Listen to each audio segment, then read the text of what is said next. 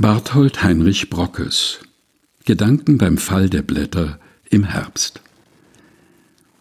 In einem angenehmen Herbst, bei ganz entwölktem, heiterm Wetter, indem ich im verdünnten Schatten bald blätterloser Bäume gehe und des so schön gefärbten Laubes an noch vorhandenen Rest beseh, befällt mich schnell ein sanfter Regen von selbst herabgesunkener Blätter.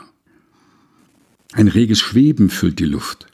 Es zirkelt, schwärmt und drehte sich, ihr Bund sanft abwärts sinkend her. Doch selten im geraden Strich. Es schien die Luft sich zu bemühen, den Schmuck, der sie bisher gezieret, so lang es möglich zu behalten und hindert ihren schnellen Fall.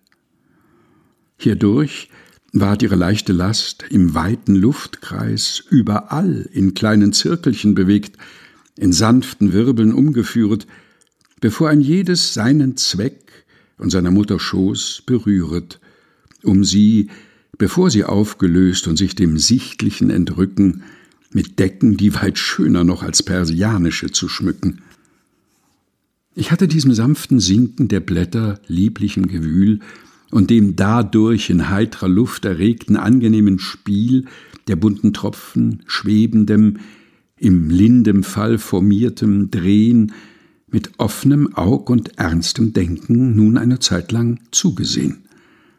Als ihr von dem geliebten Baum freiwilligst scheiden, da durch Wind, durch Regen, durch den scharfen Nord sie nicht herabgestreifet sind, nein willig ihren Sitz verlassen in ihren ungezwungenen Fällen, nach ernstem Denken mich bewog, sie mir zum Bilde vorzustellen von einem wohlgeführten Alter und sanftem Sterben.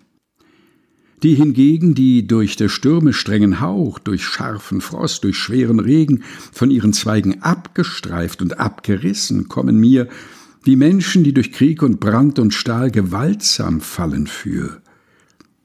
Wie glücklich, dachte ich, sind die Menschen, die den freiwilligen Blättern gleichen und, wenn sie ihres Lebens Ziel in sanfter Ruhe und Fried erreichen, der Ordnung der Natur zufolge gelassen scheiden und erbleichen.